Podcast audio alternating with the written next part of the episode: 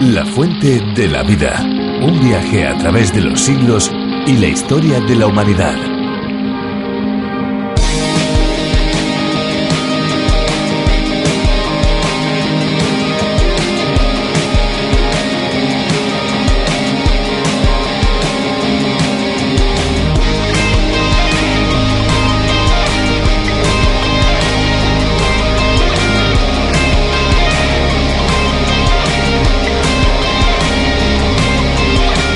El agua bruta o agua cruda es el nombre que recibe el agua que no ha recibido ningún tratamiento y que generalmente se encuentra en fuentes y reservas naturales de aguas superficiales y también subterráneas. Antes de poder ser considerada como agua potable, el agua bruta debe pasar por una serie de pruebas entre las que cuentan análisis de turbiedad, de flora microbiana y de detección de diferentes compuestos tóxicos.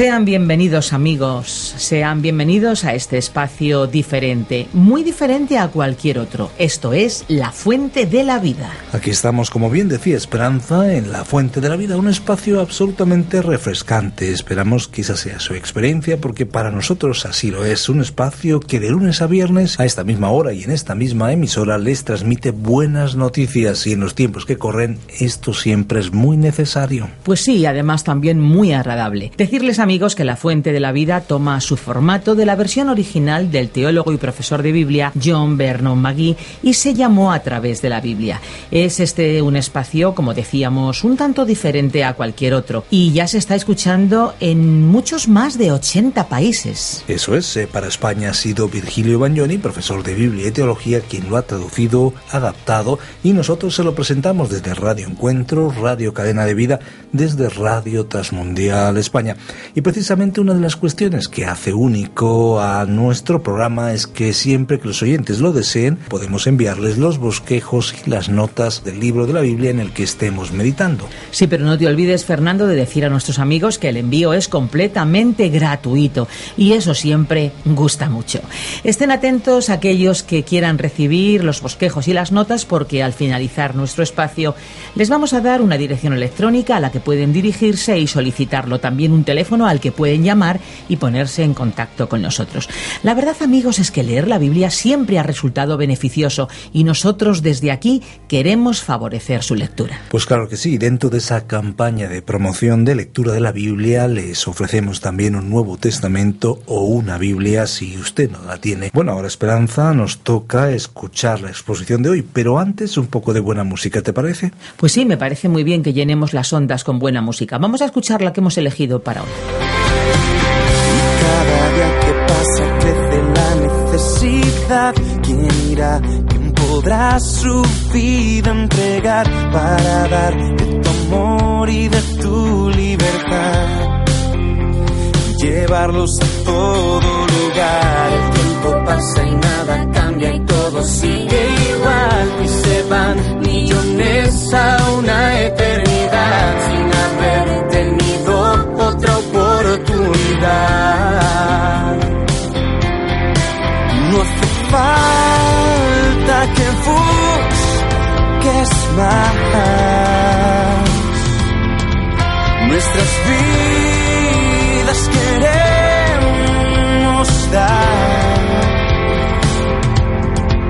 Dejaremos nuestras vidas de lado y a tu lado pelearemos por ti, alcanzando todo el que nos rodea. Esa es nuestra tarea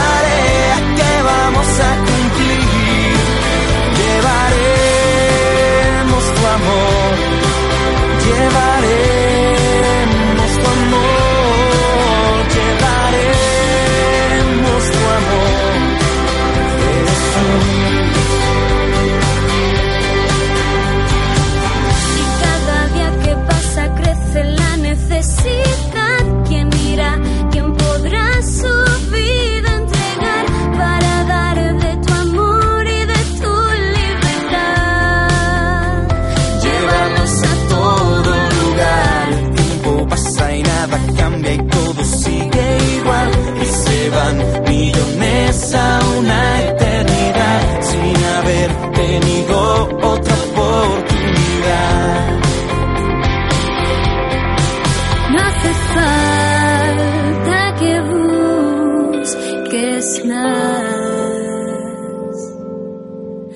nuestras vidas queremos dar.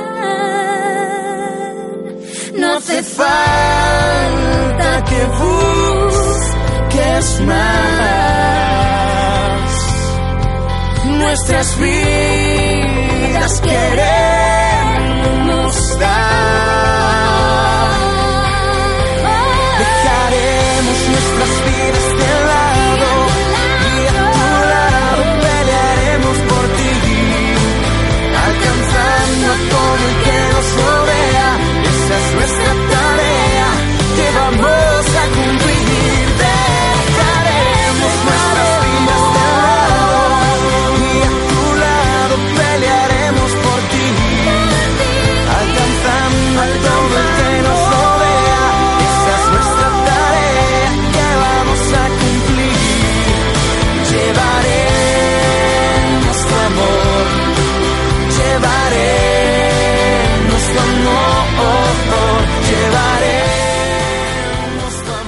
Es incorrecto y hasta podríamos decir que puede resultar muy peligroso acusar a alguien sin pruebas. Juzgar a los demás por nuestras impresiones sin conocer la verdad es ser injustos.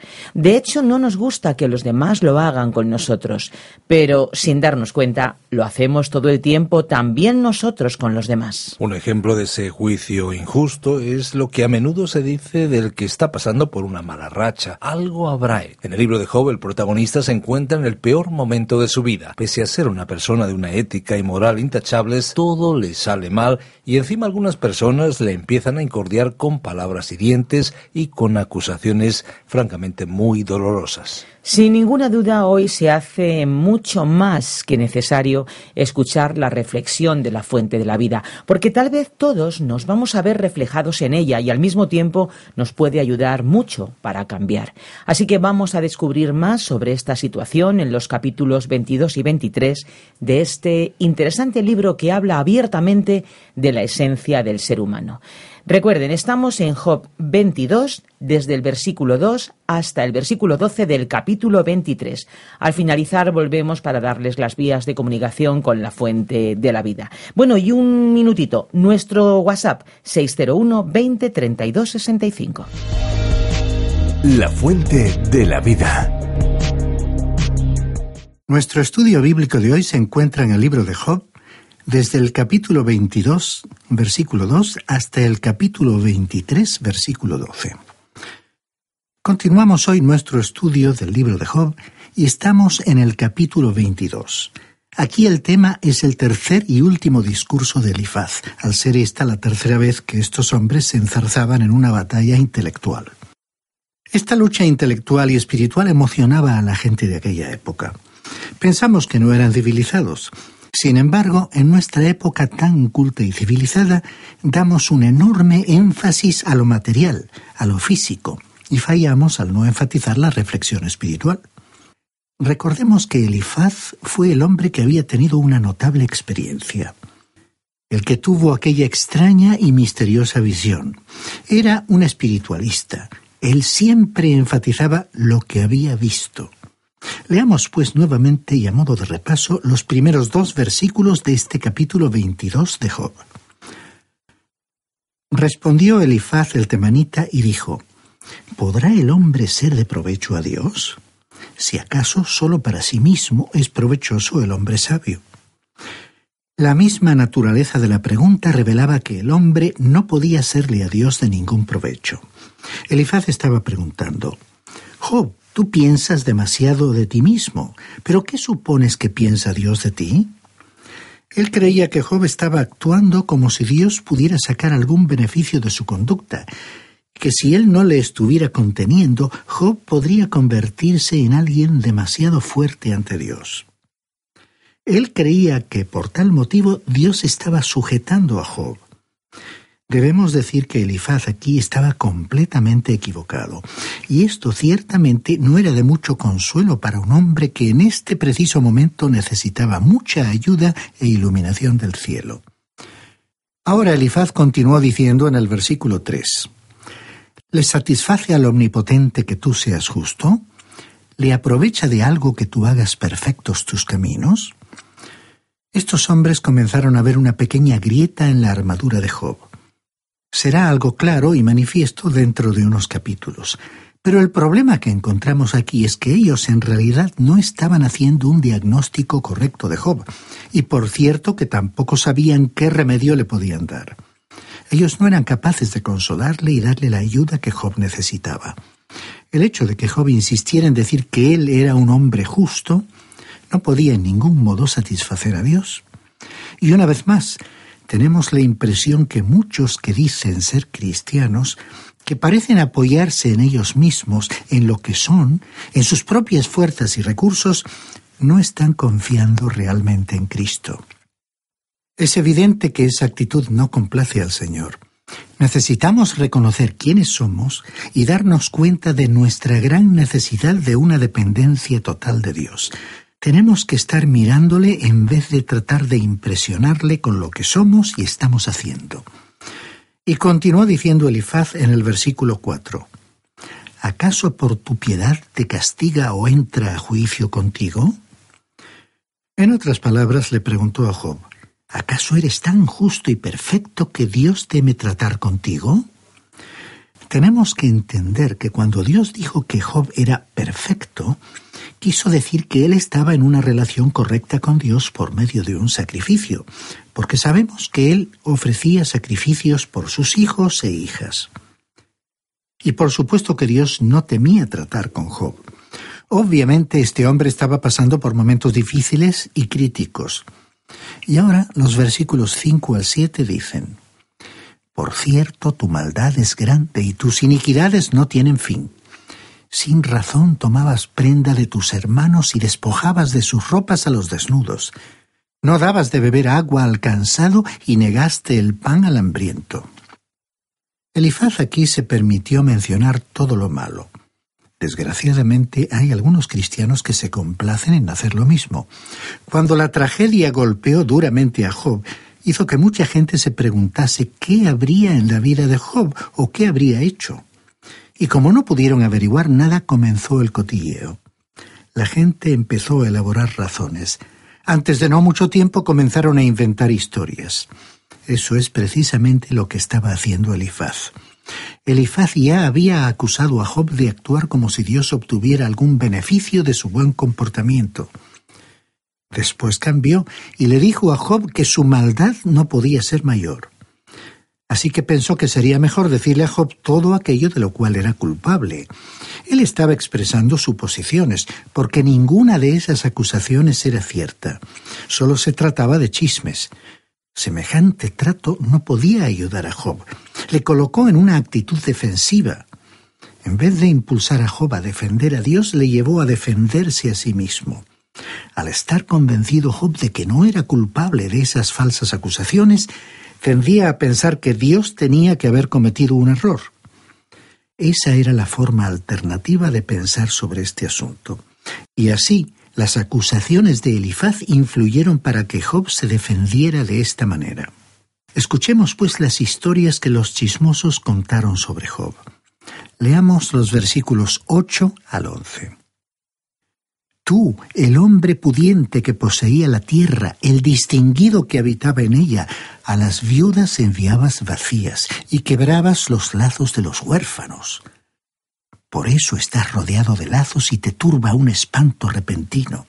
Estás en tinieblas, de modo que no ves y te cubre un torrente de agua. Elifaz implicaba que estas eran las cosas que Job había hecho, y continuó advirtiéndole que Dios estaba en lo alto y tomaba nota de todas esas acciones. Y dijo en el versículo 12, ¿No está Dios en lo alto de los cielos? Míralo encumbrado de las estrellas, cuán elevadas están. En otras palabras, Elifaz le dijo a Job, Has estado haciendo estas cosas como si Dios no te viera, pero Él ciertamente te ha visto. Pensabas burlar su vigilancia, pero resulta evidente que no has pasado inadvertido.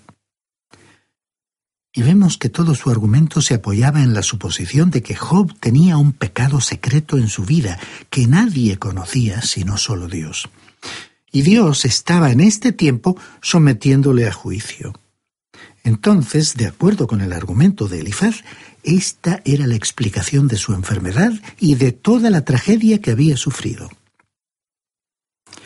Él creía que Job concebía a Dios como alguien que no sabía lo que estaba ocurriendo. Luego, en los versículos 13 y 14 continuó diciéndole, Y tú has dicho, ¿qué sabe Dios? ¿Cómo juzgará a través de la oscuridad? Rodeado de nubes no puede ver mientras pasea por los bordes del cielo. Elifaz dijo, Job, tú estás haciendo estas cosas como si Dios no pudiera verte y Dios te está observando y sabe todo sobre ti. Y además le dijo en los versículos 15 al 17, ¿Quieres tú acaso seguir la senda antigua, la que siguieron los hombres perversos que fueron cortados antes de tiempo, cuyos cimientos se derramaron como un río? Ellos decían a Dios, Apártate de nosotros. ¿Y qué les había hecho el Omnipotente? Y aquí se repitió otra vez el argumento que escuchamos al principio. Él apoyaba cada cosa en la experiencia que había tenido. Él podía decir, he visto a los malvados. Notemos ahora que Elifaz hizo un pedido evangélico, pero esto fue algo que Job no necesitaba, porque él tenía una relación de persona redimida por Dios y había podido decir en el capítulo 19, versículo 25, Yo sé que mi Redentor vive. Notemos ahora lo que se nos dijo aquí en el versículo 21 de este capítulo 22 de Job. Vuelve ahora en amistad con Dios y tendrás paz, y la prosperidad vendrá a ti. Esta fue una maravillosa y hermosa invitación, pero no se aplicaba a Job, por tener éste una relación con Dios. Elifaz dijo en la primera parte del versículo 21, Vuelve ahora en amistad con Dios y tendrás paz. Es una buena invitación de Dios para usarla en el día de hoy. El Señor Jesucristo dijo en el Evangelio de Mateo capítulo 11 versículo 28, Venid a mí todos los que estáis trabajados y cargados, y yo os haré descansar.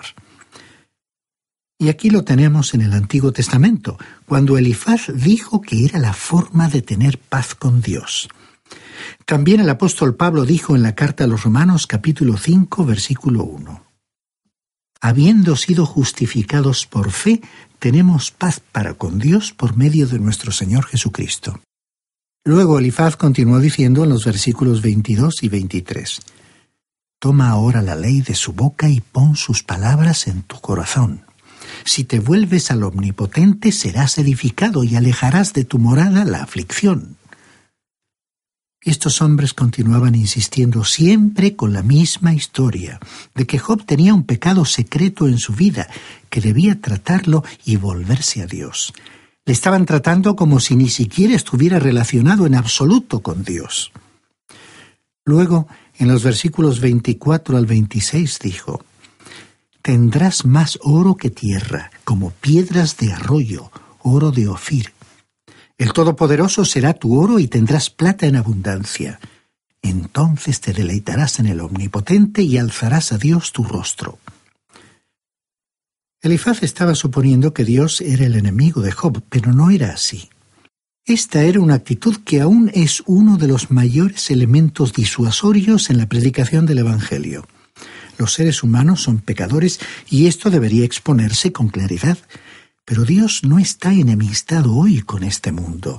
Dios está reconciliado con el mundo. Usted y yo no tenemos que hacer nada para reconciliar a Dios. Cristo murió por nosotros. Dios está reconciliado. Tiene sus brazos extendidos hacia un mundo perdido y dice al ser humano, Puedes venir a mí, pero debes hacerlo a mi manera. Debes venir por medio de aquel que dijo, Yo soy el camino, la verdad y la vida. Nadie viene al Padre sino por mí. Estimado oyente, si usted viene por ese camino, puede acercarse con confianza a la presencia de Dios. Y Dios le recibirá con una cálida bienvenida y abundantes bendiciones espirituales. Como podemos ver, Elifaz no estaba representando a Dios fielmente, y tampoco ofreció ninguna ayuda ni consuelo a Job. Y así llegamos al capítulo 23 de Job, versículos 1 al 12. Esta fue la séptima vez que Job respondió a sus amigos y expresó un profundo anhelo por Dios. A él le habría agradado presentar su caso ante Dios. Él comenzaba a tener la sensación de que se encontraba en la criba de la prueba de Dios y que Él le mantendría vivo a través de las pruebas. Pero escuchemos lo que Job dijo en el capítulo 23, versículos 1 y 2. Respondió Job y dijo, Hoy también hablaré con amargura, porque es más grave mi llaga que mi gemido. Lo que Job estaba diciendo era, habéis podido ver mi condición y escuchado mi queja. En realidad, mi condición es peor de lo que parece y peor de lo que os puedo expresar. Y luego dijo en el versículo 3, ¿quién me diera el saber dónde hallar a Dios? Yo iría hasta su morada. Ahora Job anhelaba estar en la presencia de Dios. Habría sido algo maravilloso que estos hombres, sus amigos, hubieran sabido cómo llevarle a la presencia del trono de gracia. Él no necesitaba un trono de juicio. Él ya había estado allí, ya había pasado por la disciplina. No había ninguna duda en cuanto a ello.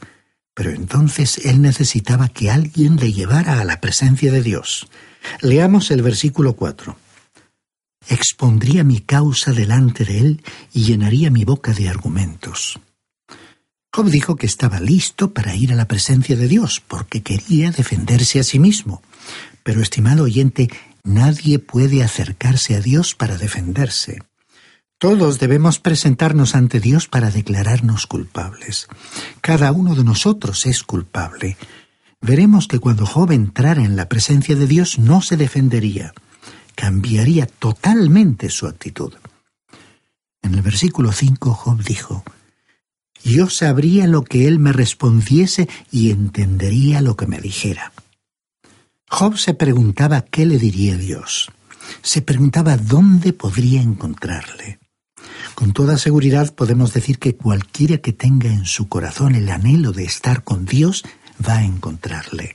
Dios saldrá a su encuentro. Leamos ahora los versículos 6 al 9. ¿Contendería conmigo con la grandeza de fuerza? No, sino que él me atendería. Allí el justo razonaría con él y yo escaparía para siempre de mi juez. Si me dirijo al oriente, no lo encuentro. Si al occidente, no lo descubro. Si él muestra su poder en el norte, yo no lo veo. Ni tampoco lo veo si se oculta en el sur. Bueno, uno no puede localizar a Dios corriendo de aquí para allá. Él está cerca, mucho más cerca que su propia mano, más próximo que el respirar. Dios está muy al lado suyo. Pero Job dijo que había estado de aquí para allá tratando de encontrar a Dios. Y leemos en el versículo 10. Mas Él conoce mi camino. Si me prueba, saldré como el oro. Aquí vemos que en este momento comenzó a aparecer un pequeño rayo de luz en el alma de Job. Él en realidad quiso decir, Estoy siendo probado con un propósito. No sé cuál será ese propósito y no lo comprendo. Pero Dios lo está usando en mi propia vida. Estimado oyente, ¿ha descubierto en su propio corazón, en su propia vida, que los problemas, las dificultades fortalecen la fibra de su fe? ¿No ha encontrado que le han dado un carácter moral que usted nunca había tenido antes? ¿Ha experimentado la fortaleza y el consuelo de Dios en el momento de la tormenta? Usted sabe que Él nunca ha prometido que nosotros evitaríamos pasar por tormentas, pero Él sí ha prometido que tendríamos un puerto seguro, y eso es suficientemente bueno para mí. Notemos ahora lo que dijo este hombre aquí en los versículos 11 y 12 del capítulo 23. Mis pies han seguido sus pisadas Permanecí en su camino sin apartarme de él. Nunca me separé del mandamiento de sus labios, sino que guardé las palabras de su boca más que mi comida. Job había tenido un deseo por escuchar la palabra de Dios y aparentemente la había estado siguiendo. Y aquí es donde Dios nos está enseñando una lección. Job no comprendió o no interpretó correctamente la palabra de Dios. Usted sabe que algunas lecciones que tenemos en la palabra de Dios no pueden ser aprendidas simplemente estudiándolas. Las aprende uno por medio de la experiencia. Muchas de las verdades acerca de Dios nos deben ser enseñadas de esa manera. Al continuar más tarde con el capítulo 24 y considerar la continuación de la respuesta de Job, veremos que su explicación será muy extensa y prolija. Elifaz le había dirigido la siguiente invitación. Conoce a Dios. Así que Job expresó su deseo de encontrar a Dios. Job le conocía como redentor y así lo había llamado a Dios pero él no entendía lo que estaba ocurriendo y necesitaba el consuelo, la ayuda y la luz del cielo que no había obtenido de sus amigos. Elifaz había intentado desentrañar el pecado secreto que él imaginó en la vida de Job. El efecto que esa actitud causó en Job fue colocarle aún más en una posición defensiva. De hecho, hizo surgir en él otra pregunta. ¿Por qué es Dios tan exigente y duro conmigo? Él aparentemente justifica las acciones de otros que realmente son pecadores y cuyos pecados son del dominio público.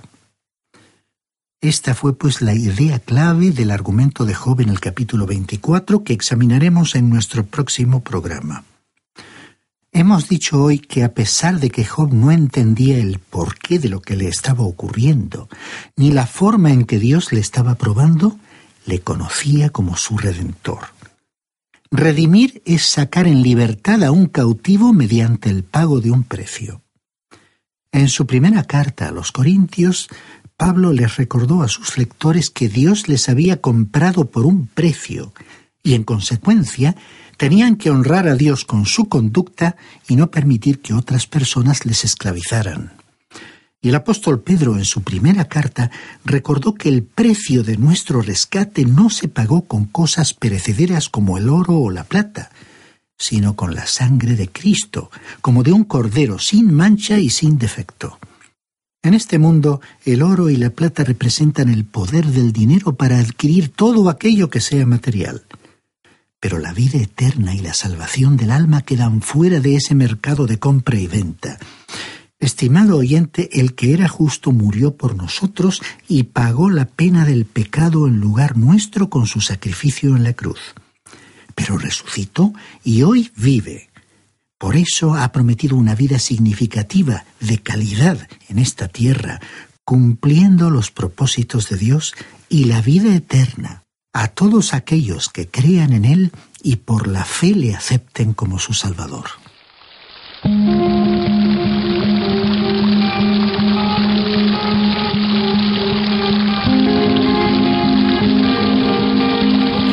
Pues estamos amigos a punto de finalizar un programa más de la Fuente de la Vida. Les agradecemos muchísimo el que hayan permanecido a nuestro lado. Gracias por su compañía. Queremos recordarles que vamos a estar aquí en esta misma emisora de lunes a viernes a esta misma hora. Así que por favor no nos den plantón porque nosotros estaremos aquí esperándoles. Claro que sí, Esperanza. En nuestro próximo programa seguiremos analizando interesantes aspectos que convierten a la Biblia en un libro actual que usted no ha podido seguirnos hasta ahora, pues súbase a este tren radiofónico porque estaremos cinco años juntos recorriendo un libro del Antiguo Testamento y un libro del Nuevo de manera alternativa hasta terminar. Les recordamos amigos que si desean ponerse en contacto con nosotros pueden hacerlo a través del teléfono 91 422 05 24 91 422 05 24. También pueden hacerlo a través de nuestro apartado de correos 24081 código postal 28 080 de Madrid, España. Y también lo pueden hacer por medio del correo electrónico a la siguiente dirección. Info arroba radiocadenadevida.com info arroba radiocadenadevida.com. Le agradecemos el haber compartido este tiempo con nosotros y le esperamos en nuestro próximo espacio. Aquí estaremos de lunes a viernes a la misma hora. ¿Nos acompaña? Gracias de verdad por habernos acompañado hoy en esta aventura. Y no olvide que hay una fuente de agua viva que nunca se agota. Beba, de ella.